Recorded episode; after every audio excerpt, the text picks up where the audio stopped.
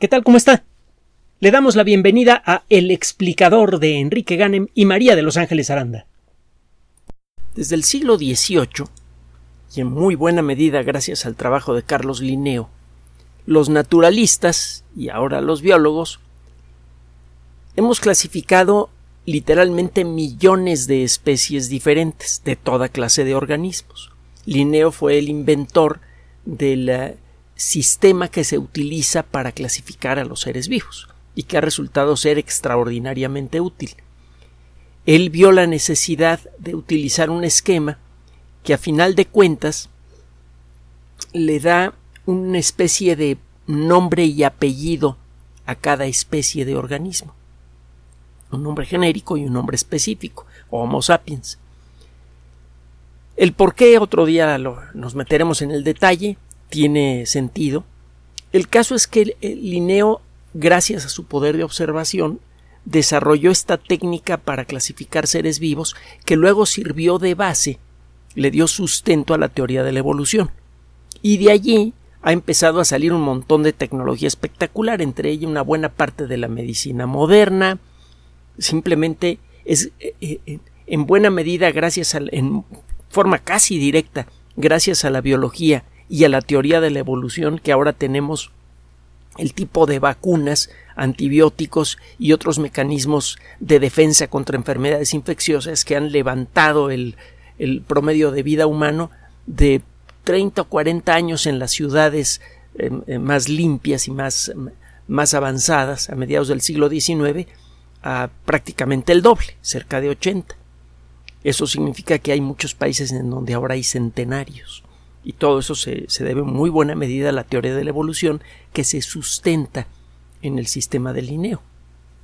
Fue gracias al sistema de Linneo que Darwin pudo empezar a darse cuenta de cómo iba el rollo de la evolución. Pero bueno, le cuento todo esto porque da la impresión que después de tantos años de dedicarse a clasificar seres vivos y a, eh, eh, y a entender la estructura de la vida, pues que a estas alturas ya nos deberíamos saber todas las especies que hay en el mundo. Y la realidad es que, pues es que no. De hecho, hay eh, una larga lista de eh, especies que estamos empezando a reconocer apenas ahora, y como no hay biólogos suficientes en el mundo para ir a todos los rincones del planeta para tomar muestras eh, de la vida natural de todos lados y hacer una clasificación, a veces el proceso de descubrimiento de nuevas especies ocurre en lugares un tanto extraños. Desde principios del 2000 se ha vuelto muy popular un pececito en los acuarios que se llama el garra de cola roja. Este bichito mm, es eh, muy barato, lo puede usted conseguir incluso por internet es legal. Tiene una boca rara. La mandíbula superior es mucho más corta que la mandíbula inferior. Y eh, le gusta eh, nadar por las orillas del acuario comiéndose algas. Es especialmente bueno para limpiar algas. El mantener limpio un acuario es fundamental para la salud de los peces. Si empiezan a crecer algas microscópicas, se les empiezan a pegar en, las branquias y empiezan a ahogarlos. Además, muchas eh, especies de algas producen sustancias tóxicas que pueden maltratar a los animales, incluso matarlos. El limpiar los acuarios entonces es fundamental y la limpieza de un acuario es algo complicado, eh, desagradable y además eh, a, veces algo costoso. Tiene usted que pasar los peces a un recipiente con agua limpia, tiene usted que vaciar el acuario, el material del fondo tiene usted que lavarlo a veces con algunos compuestos especiales para eh, remover bacterias y algas, etcétera, etcétera.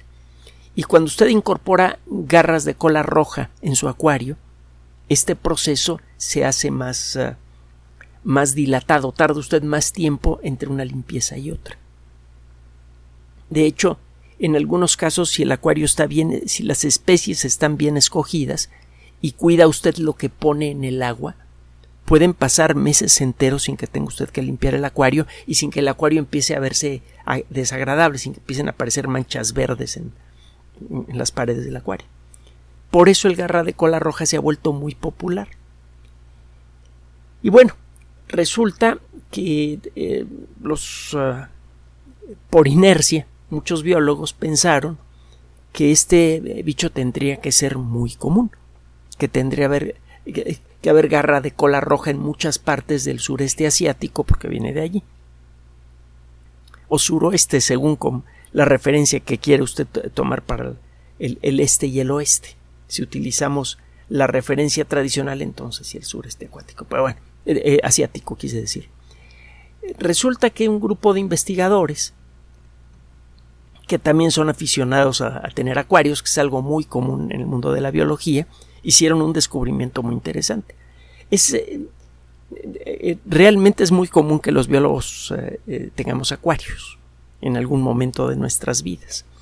En, la carrera de biología, por ejemplo, en uno de los laboratorios tenían un acuario con pirañas y se hacían colectas para poder contar con lo, necesario para alimentar a las pirañas, que era algo bastante interesante. Bueno, no creo que se le echaban ser, eh, bichos vivos a las pirañas, ¿eh? No. Hay uno que otro biólogo que sí es medio salvajón, pero en general somos gente bastante civilizada. Bueno, mm, conste que hay excepciones, ¿eh? Pero bueno. El caso es que un investigador se dio cuenta que el garra de cola roja parecía venir de la misma región de Myanmar. Este investigador es eh, el, encargado de ictiología del Museo de, de, Historia Natural de Florida, que déjeme decirle que en cualquier país que tenga museos de historia natural mínimamente decentes, tienen científicos trabajando allí. Y en México todavía no tiene un museo de historia natural de nuestro país, que es algo verdaderamente grotesco considerando la enorme dimensión de, la naturaleza aquí en México. Somos uno de los países más biodiversos en todo lo que usted me quiere eh, eh, mencionar, también uno de los más diversos en materia geológica, que es otro de los temas que trata un museo de historia natural y total, ¿para qué hago de berrinche? El caso es que este investigador, que es el encargado, el curador de ictiología del Museo de Historia Natural de Florida, tiene desde, el 2007 estudiando peces de, la región de Tailandia. Y eh, eh, como parte de su trabajo ha hecho varios viajes a la región y eh, em, recuperó de un río a unos cuantos ejemplares del garra de cola roja. Esto ocurrió mientras estaba trabajando en un río que se llama el río Kasat, que es un tributario de un río más grande, el río Atarán, que eh, corre en, Myanmar, que está pegadito a Tailandia. Y eh, estos investiga este investigador y su equipo dijeron, bueno, pues si aquí hay unos cuantos pececitos y este es un tributario del río más grande, en el río más grande en Myanmar tienen que existir un montón. Se dio la vuelta y no encontró uno solo. Total que empezó a revisar con cuidado la zona y se dio cuenta que el garra de cola roja viene de una región pequeña de este río secundario. Resulta que el garra el garra de cola roja, pertenece a un género, el género garra, que es especialmente variable. Los en algunos casos en el mundo de la biología usted se topa con organismos que tienen una capacidad de adaptación especialmente mm, alta.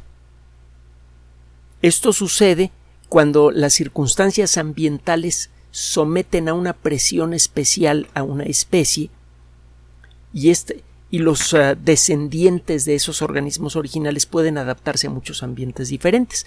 Eh, un ejemplo clásico de esto es el de los pinzones de Darwin. Muy probablemente llegó uh, una especie o un grupito pequeño de especies de pinzones a alguna de las islas de las Galápagos, cuando todavía eran volcánicamente activas, a lo mejor en alguna isla donde no ocurrió una erupción llegaron algunos ejemplares que empezaron rápidamente a reproducirse y como no tenían una competencia que los contuviera, empezaron a ocupar todos los nichos ecológicos que están disponibles para un ave. Unas empezaron a comer frutos blandos, otros frutos duros, otros, eh, otros ejemplares empezaron a comer bichos del suelo. Y con el paso de los años, la especialización en el estilo de vida estimuló el desarrollo de ciertas características físicas, por ejemplo, picos de distintas formas, etcétera, y eso generó nuevas especies. Cuando Darwin llegó a las Galápagos, se dio cuenta de esto, que había muchísimos pinzones que eran biológicamente muy parecidos, pero claramente eran especies diferentes. Y eso le dio a entender, pues, que eso le dejó, le ilustró con mucha claridad una idea que ya venía bailando en su cabeza, que las especies, los organismos se van adaptando a su ambiente y que este proceso de adaptación llevado a varias generaciones genera nuevas especies. Entonces, hay organismos de todo tipo aves, como en el caso de, de Darwin, o en este caso peces, que están sometidos a condiciones especiales en su ambiente y eso facilita la aparición de nuevas especies. El género garra es especialmente abundante. Eh, abundante tanto por el número de ejemplares de peces que pertenecen a este género eh, que encuentra usted en, muchos ríos del mundo. Los encuentra en África Occidental, en todo el Oriente Medio, en la India, eh, en Asia, incluso eh, hasta, la hasta China. Es un pez multicontinental. Bueno, es un género multicontinental y encuentra usted muchas especies. Entonces, parece que el Garra tiene un estilo de vida y una capacidad en este caso de comer casi cualquier cosa, por ejemplo algas que en algunos casos son tóxicas para otros animales, que le permite vivir en muchos ríos diferentes y esto ha permitido el desarrollo de muchas especies nuevas. Este tipo de casos son especialmente interesantes para la biología porque a partir de ellos podemos entender mucho mejor cómo funciona el proceso evolutivo es gracias a este tipo de ejemplos que hemos descubierto por eh, eh, la forma en la que han aparecido algunos grupos importantes en el, mundo de la vida. Hace 540 millones de años, 541 millones de años, se inició un proceso de evolución acelerada que cubrió la Tierra con fósiles. Si usted busca en rocas más antiguas, usted sí encuentra fósiles y saben dónde buscarlos, la mayoría son chiquititos, son muy raros. Pero en rocas que tengan 541 millones de años para acá, si son las rocas apropiadas, se encuentran montones de fósiles. Y muchos tipos diferentes de fósiles. Entonces algo ocurrió en aquella época que permitió que los organismos multicelulares empezaran a adaptarse a muchos entornos y aparecieron muchos grupos diferentes. Y lo mismo sucedió, por poner otro de muchísimos ejemplos, pero de veras de muchísimos, hemos encontrado montones. Eh, algo parecido sucedió al final de la era de los dinosaurios, con un ecosistema terrestre completamente arrasado. Los mamíferos que lograron sobrevivir al, impacto de Chicxulub de pronto se toparon con un ecosistema esencialmente vacío y eso hizo que los mamíferos somos organismos eh, eh, muy activos, muy adaptables, podemos comer muchas cosas diferentes. En muy poco tiempo empezaron a aparecer mamíferos que comían insectos, mamíferos que comían vegetales de todo tipo, mamíferos que se comían a otros mamíferos. El resultado es que en un intervalo de tiempo muy breve aparecieron muchísimos grupos de mamíferos diferentes de todos los tamaños y formas que se puede usted imaginar. Ha pasado lo mismo con las aves, ha pasado con las plantas. Cada vez que un un grupo de organismos, a veces una sola especie, se encuentra con un entorno que le es favorable, un entorno que tiene mucha variabilidad y que, que tiene muchos eh, nichos ecológicos que no están ocupados. Por ejemplo, comedores de algas, por ejemplo, eh, eh, comedores de bacterias que se encuentran en el fondo de un lago, etcétera, etcétera. Cuando un pez de una especie es introducido en un ambiente así y sobrevive, en muy poco tiempo va a encontrar usted que algunos de esos pececitos están comiendo del fondo, otros están comiendo algas, otros están comiendo esto y el otro. Están empezando a vivir en ambientes diferentes. Pasan muchas generaciones y acá usted con un montón de especies. El estudiar estos casos de, radiación adaptativa, es el término que se usa, es especialmente interesante sobre todo en la actualidad con las herramientas que tenemos, porque podemos ver qué genes son los que se están activando durante este proceso. Y eso a su vez puede darnos una idea muy precisa de para qué sirven los genes. Verá, ya tenemos listas del, del genoma de un montón de organismos. Ya sabemos para qué sirve el, genoma. Ya, sabemos cuántos genes hay en el genoma humano, en el genoma del jitomate, en el genoma de lagartijas, etcétera, etcétera. Lo que todavía no sabemos es para qué sirven esos genes. Eso es, una cosa que, que, que toma mucho tiempo averiguar. Sabemos, por ejemplo, que hay genes en nuestro cuerpo que producen proteínas que estamos descubriendo ahora que tienen un efecto en el comportamiento.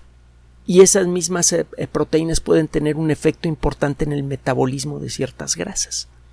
Tienen varias funciones. Mucho de lo que ha detenido el desarrollo de la medicina genética es que no sabemos exactamente para qué sirven los genes que tenemos. Ya sabemos qué genes tenemos. Pero qué función tienen. El descubrirlo es verdaderamente complicado. Es de las cosas más complicadas que ha enfrentado la ciencia en su historia. El poder descifrar no el código genético, sino para qué sirve cada elemento del código genético. Porque le digo, hay, hay sustancias que tienen varias funciones diferentes. Por ejemplo, la serotonina es una sustancia fundamental para la intercomunicación entre las células del sistema nervioso, es un neurotransmisor. Es una de estas sustancias, que es toda una familia de ellas, que son emitidas por las puntas de las neuronas que están en contacto con que están casi en contacto con otras, son emitidas en la sinapsis de las neuronas, cuando una neurona le va a transmitir señales a otra. Generalmente las señales de serotonina sirven para modular léase para tranquilizar el sistema nervioso. La producción razonable de serotonina ayuda a que el sistema nervioso funcione de manera equilibrada. Si usted pierde el control de la serotonina, puede experimentar episodios de psicosis, episodios de, de depresión graves, la alteración en el funcionamiento de la serotonina está asociado con algunas de las enfermedades mentales más graves que hay. la serotonina tiene un papel fundamental para el equilibrio del sistema nervioso, pero resulta que la serotonina también tiene un papel fundamental para el buen funcionamiento del tracto digestivo, para que funcionen bien los músculos del intestino. Ya entendemos por qué. Eso tiene que ver con el funcionamiento del sistema nervioso que controla el intestino. Pero bueno, el caso es que la serotonina de pronto resulta tener dos funciones que parecen que no están relacionadas entre sí. Entonces, si queremos aprender el para qué sirven ciertos genes, necesitamos estudiar casos en donde se están activando genes específicos de un organismo para ver qué es lo que está pasando con esos genes en un momento dado. Cuando tiene usted eh, organismos que están viviendo el proceso de adaptación, que están sometidos a un ambiente que los está retando, la actividad genética en ellos es diferente a un organismo que está muy bien adaptado a su entorno. Los genes que encuentra usted en los peces, en muchos casos los encuentra usted también en el ser humano. Los mismos genes con la misma función. Entonces, si usted puede estudiar el funcionamiento de los genes en, un organismo que está en, en, peces en un río pequeño en Tailandia, que están sometidos a un proceso intenso de adaptación, puede sacar conclusiones que puedan ser útiles para nosotros. No existen motivos genéticos, por ejemplo, para no poder regenerar un brazo si lo perdemos. Ahí están los genes, pero no sabemos cómo activarlos en secuencia. Estamos empezando a verlo en algunos animales que pueden hacerlo. Son muy pocos los vertebrados que tienen esa capacidad. Por ejemplo, los um, eh, ajolotes. Es uno de los muchos motivos por los cuales hay que preservar eh, el ajolote. Sabe que eh, hay varias especies de ajolote aquí en México y, muchas están amenazadas, en mayor o menor grado. Deberíamos conservarlo siquiera por eso, pues, porque puede darnos claves importantes para la medicina genética del siglo XXI. Bueno, total. El estudiar organismos que están experimentando este proceso de radiación adaptativa es importante. Este investigador entonces se puso a trabajar con el, eh, eh, con el Garra, se dio cuenta de, de, las circunstancias peculiares que hay en este río en donde, en donde existe, y después de mucho, de mucho comparar a los ejemplares que, que, que encontró él con ejemplares de acuario y con lo documentado en revistas científicas, se dio cuenta que este pez que está en acuarios de todo el mundo, que es súper popular, no estaba clasificado. La biología no había tenido tiempo de clasificarlo. Le digo que hay tantos organismos diferentes en el mundo. Además hay otro problema. Están apareciendo nuevas especies con un ritmo realmente espectacular. Le he platicado de, ah, eh, las delicias y terrores que enfrentan los expertos en, en, escarabajos. Los escarabajos están evolucionando tan rápido, ya hemos descrito varios centenares de miles de especies de escarabajos. Estamos describiendo muchas especies nuevas cada año, pero parece que están apareciendo especies tan, tanto o más rápidamente de lo que podemos clasificarlas. Son apasionantes. Los escarabajos, por cierto, fue una de las primeras pasiones biológicas de Darwin.